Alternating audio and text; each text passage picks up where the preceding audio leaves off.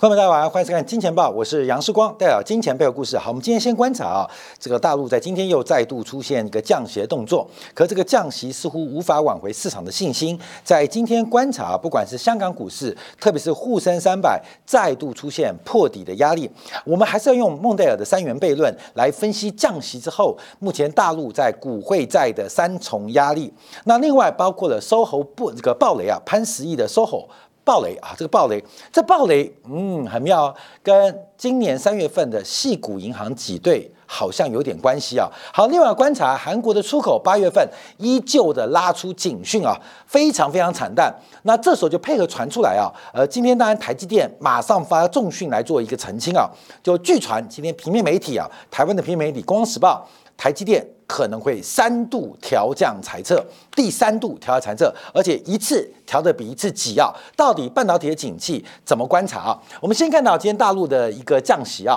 好，这个 LPR 的降息，目前我们观察，今年这次这降息只降了一一年期的，那五年期并没有调降。好，这个不断的刺激政策啊，似乎对市场目前的价格是没有挽回的作用，所以我们就不多做说明。愿意再多的动作都没办法挽回，这是个系统性的问题，这是个信心问题。你不解决企业家信心的问题，你不解决整个。中国投资系统性的问题，你降再多的息都没有用。我们看到今天啊，沪深三百再度出现破底啊，那每天啊都有更低价。那今天主杀的啊比较意外的是上海机场跟白云机场啊，受到这个大单的。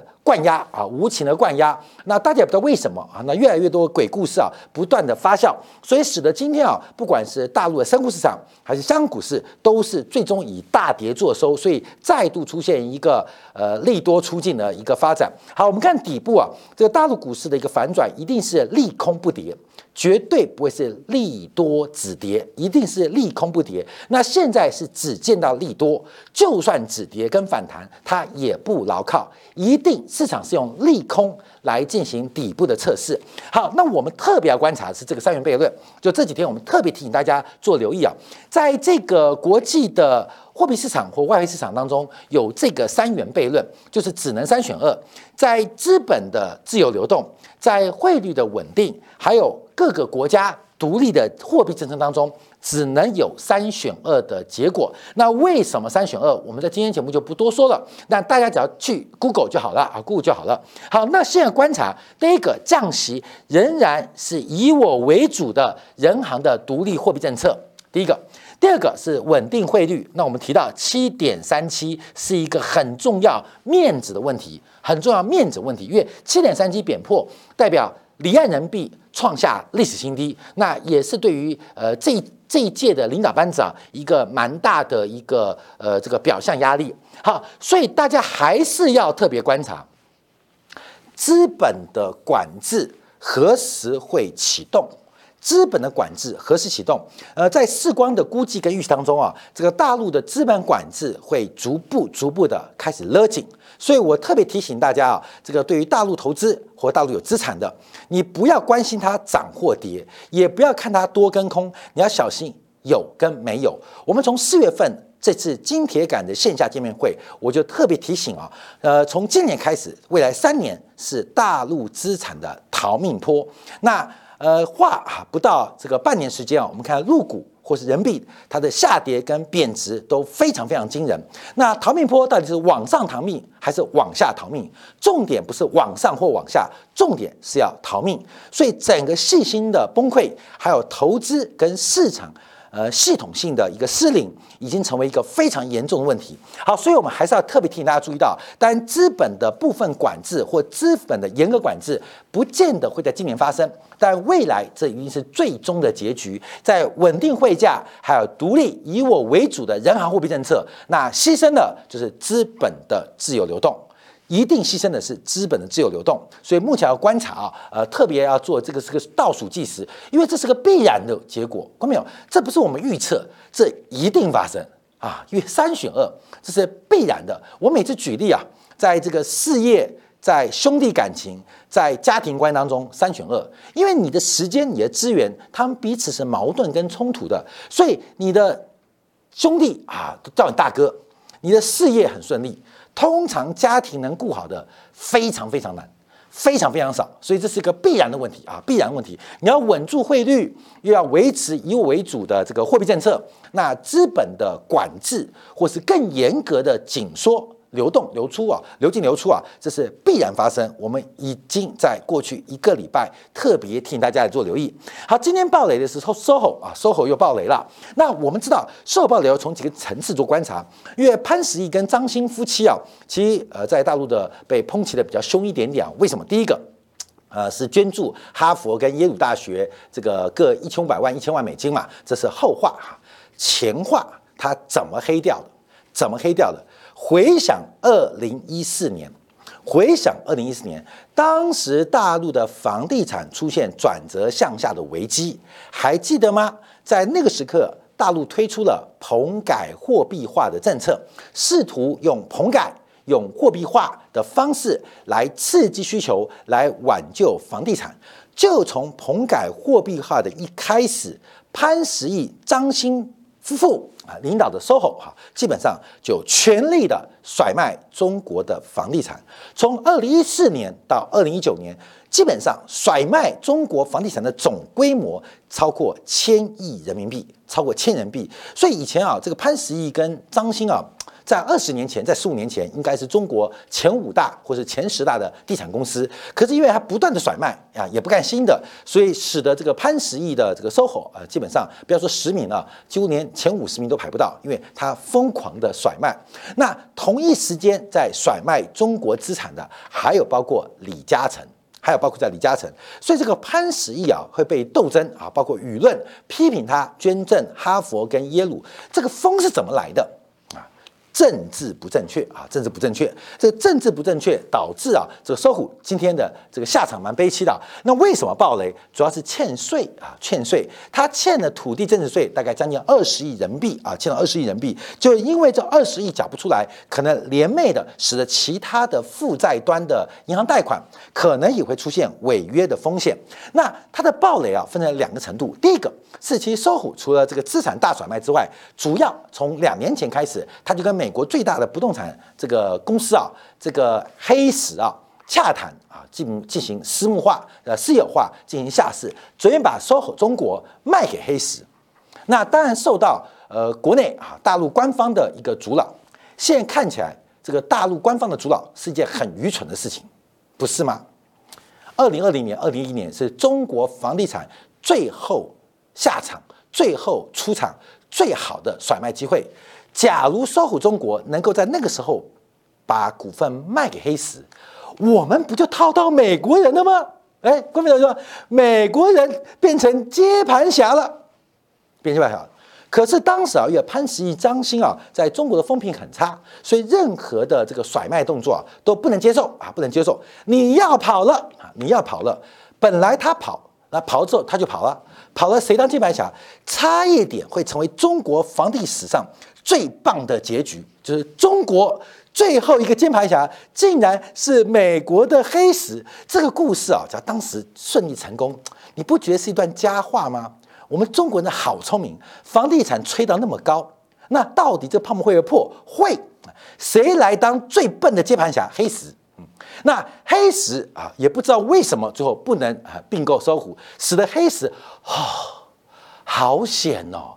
感谢中国政府啊，不然我就变最笨的接盘侠，我就成为史上最大的房地产韭菜了。所以，观众朋友，十年河东，十年河西，到底对跟错，我们不知道哈。本来一个民族英雄，把中国房地产最高最高的泡沫甩给美国。后来没有成功，没有成功。好，那大家现在观察，因为他既然缴不出这个土地增值税啊，那也传出啊，因为在今年三月啊，细谷银行的暴雷，当时就传出，因为细谷银行有非常多的存款户是中国非银行的金融机构所的资产，哈，这个包括但不仅于像财务公司、像私募基金，甚至像个人的投资公司，所以当时细谷银行破产。就发现他的存款人有大量有中资背景或中资企业家背景的，就是非银行金融公司。所以，呃，有个华尔街有个阴谋论呢，就细股银行破产是故意要坑中国人用的啊，故意坑中国人用的。所以，这个呃细股银行破产是不是间接也让潘石屹真的掉到坑里面？现在不能得到求证哦，因为据传呐啊，这个有这个美团的这个王兴。有万达的王健林，有搜狐的潘石屹啊！我前几天听到，听说万达的王健林在细谷银行存了一千亿美金啊，有人这样讲法。那听说美团的王兴在这个这个细谷银行存了两百亿美金，还有说不太可能，因为把这些人全部加起来啊，细谷银行没那么多钱，你知道吗？啊，没那么多钱。那这也不排除啊，也是一种很奇葩的一个事件啊。这以前不是个笑话吗？有一家银行被抢了。有一家银行被抢了啊，大陆一家银行被抢了啊，抢了。然后金库里面大概一百万人民币啊，被抢走了。就被抢走之后啊，这个行员就很紧张，跟经理报告，报告经理怎么办？我们银行的这个保险箱昨天晚上被抢了，抢了一百万人民币啊，不见了。行长说：“你确定吗？”呃，不确定，不确定。我们明明被抢了一千万人民币，你怎么说只抢了一百万人民币吗？等一下，你跟警察说我们被抢了五千万人民币。嗯，细谷银行破产。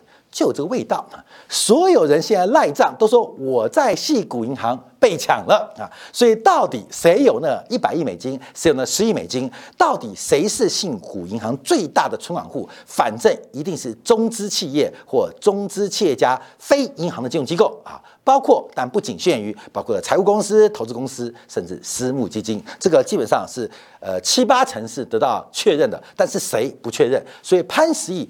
本来也在传言的名单当中，是不是与信国银行的倒闭，呃，影响到或直接或间接影响到潘石屹的金流，那就不得而知了。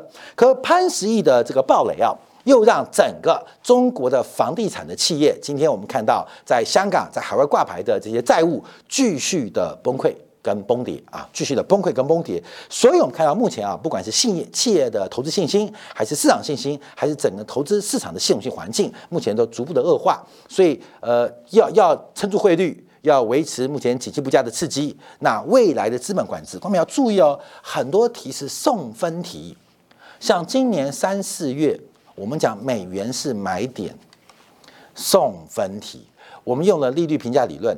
用了利率评价人的过去跟现在来知道未来美元的未来，所以很多人挑战啊，挑战时光的看法。我们那时候讲美元是送分题，我们做一些宏观经济的观察，有时候就是讲一次或讲两次。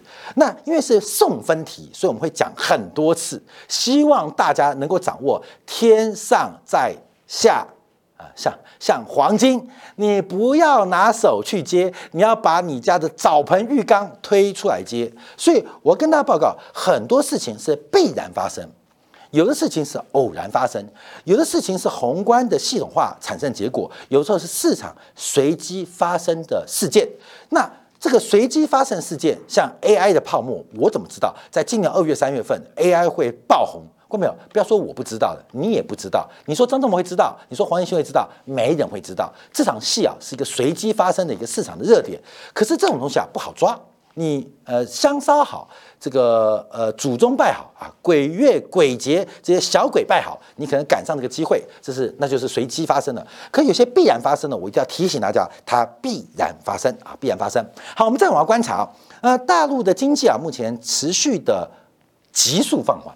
我们观察啊，韩国最新公布的八月份前二十天的出口进出口的速报，因为第一个，韩国是全球前十大的经济体啊，韩国的进出口的贸易品项也是非常非常多元，而交易的伙伴遍及。呃，这个各各大洋啊，所以韩国又会抢先每十天公布一次进出口速报。其实现在的统计工具，每一个国家或经济体都有这个能力，但它不公布哈。只有韩国的海关总署习惯哈，每个每一旬、上旬、中旬、下旬各不各公布一次快报啊，快报，所以就成为大家观察国际贸易的领先指标。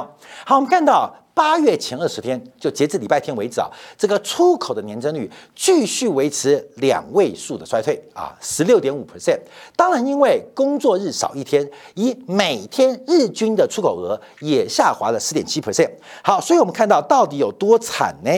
多惨呢？这月度一个月、两个月、三个月、四个月、五个月、六个月、七个月、八个月、九个月、十个月，十个月负衰退，好，负衰退，再往前算，十一、十二、十三、十四、十五、十六、十七、十八、十九、二十二、一、二二、二三、二四、二五、二六、二七，算增率，增率，以韩国出口来讲，已经连续下滑两年半，衰成负增长。也将近一年，你就知道全球这个贸易的金丝雀啊，现在透露出全球商品经济的需求放缓到什么样的地步？好，那我们细分来观察啊，从这个出口项目做关注，我们进口项目就关注，出口项目全都衰啊，全都衰，除了有些滞后，像船舶啊，船舶的出口是大增的，那船舶的订单是两年前啊，当时海航海运啊，这些塞车，包括很多 LPG 的船的订单，现在逐步的。造船交货，所以基本上出现了一个增长。